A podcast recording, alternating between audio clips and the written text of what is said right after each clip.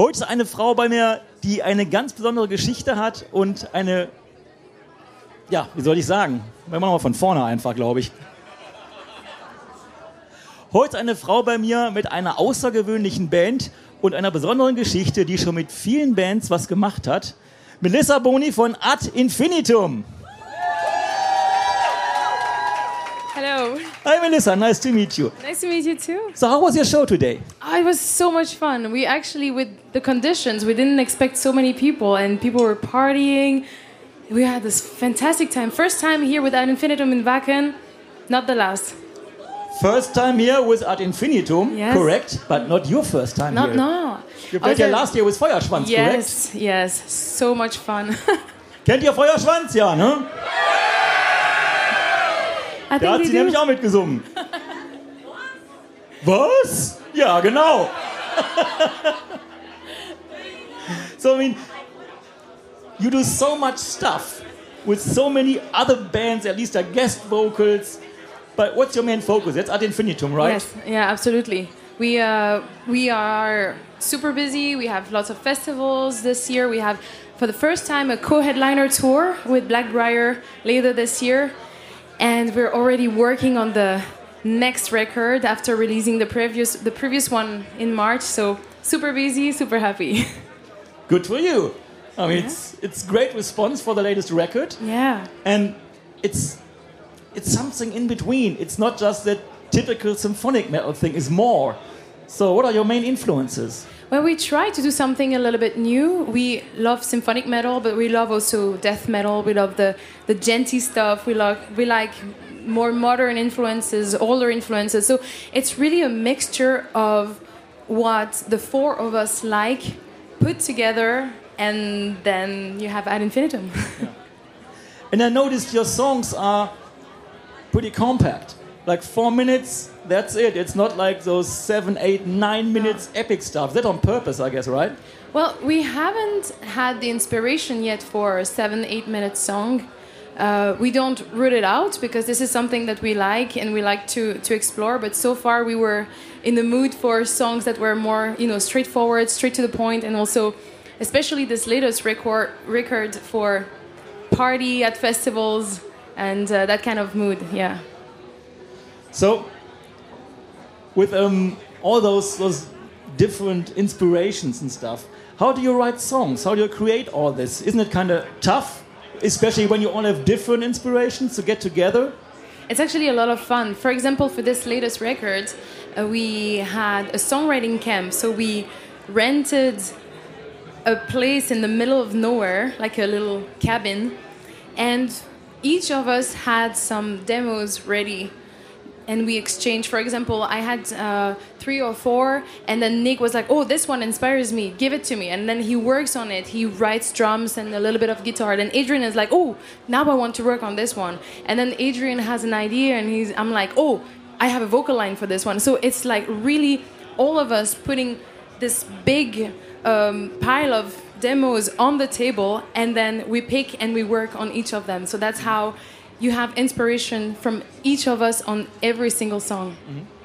And it started out as a solo project from you, right? Yeah. But now it's a real band. Yes. Actually, it was a solo project until halfway through the first record. And then the guys joined. And really, you know, when you have the opportunity to have bandmates who have the same vision, the same taste for music, and the same drive, who want to push this band as far as possible, it's so different. And it's a different feeling. So that's why I was like, you know, this band, this project has to go on stage, but not with hired people, with people who, for whom it's also their baby, you know? Dedicated. Dedicated, exactly. And your vocal range is quite impressive. So Thank you. How long do you sing? Did you get lessons as a kid or when do you start? Um, when I was a kid, I was in the school choir, so very metal. And uh, after this, I was writing music with some friends, performing with you know, guitar, vocals, and exploring. And then um, when I was a teenager, I started to take lessons. Um, I've always been making music and singing since the age of six, but it's only when I was around 17, 18 that I started to do it, you know, really uh, consistently and seriously to take real lessons and to work for real on my voice. And that's from this point on that I. I, I enjoyed working on new techniques, learning how to growl, um, and you know, finding influences from all genres, metal, but also everything else, actually. Talking about growling. Yes. When I see you, it's hard to imagine that you can do it. I, I know you can, but it's just hard if I see you. Yeah. So maybe those people want some impression of growls. Can Oh. you just do a little one here for us? Sure. Okay. I'll say EMP, all right? EMP! yeah! that was nice. and you're gonna play a full metal holiday as Yeah, well. Are you looking forward to that? Of course. Everything that has the word holiday, I'm looking forward. I can imagine.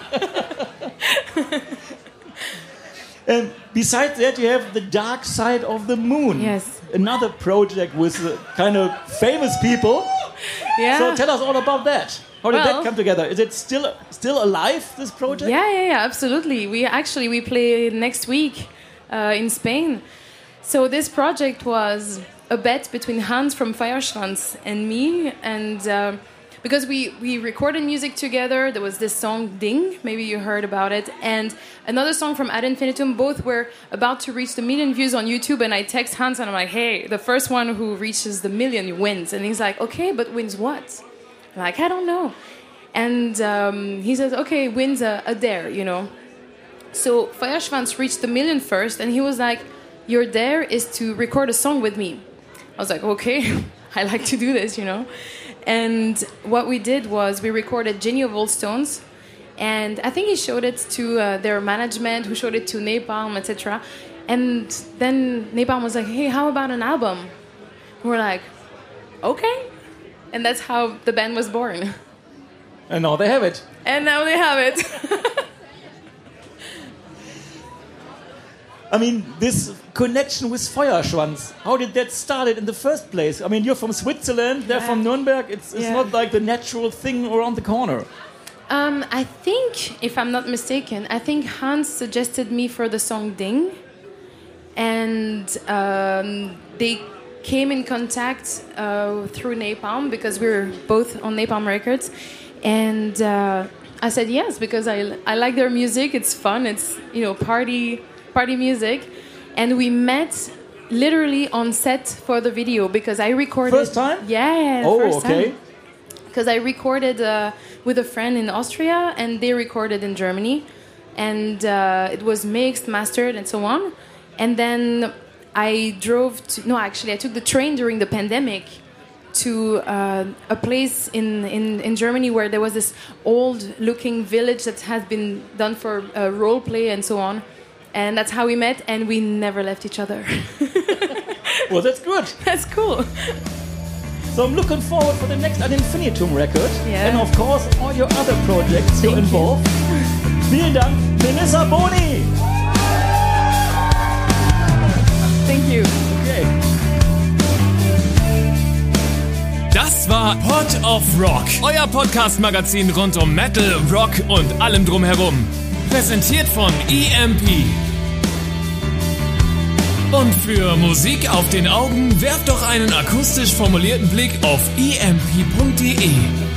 Mit dem Code Pod of Rock erhaltet ihr satte Rabatte auf eure EMP-Bestellung und unterstützt so unseren Podcast.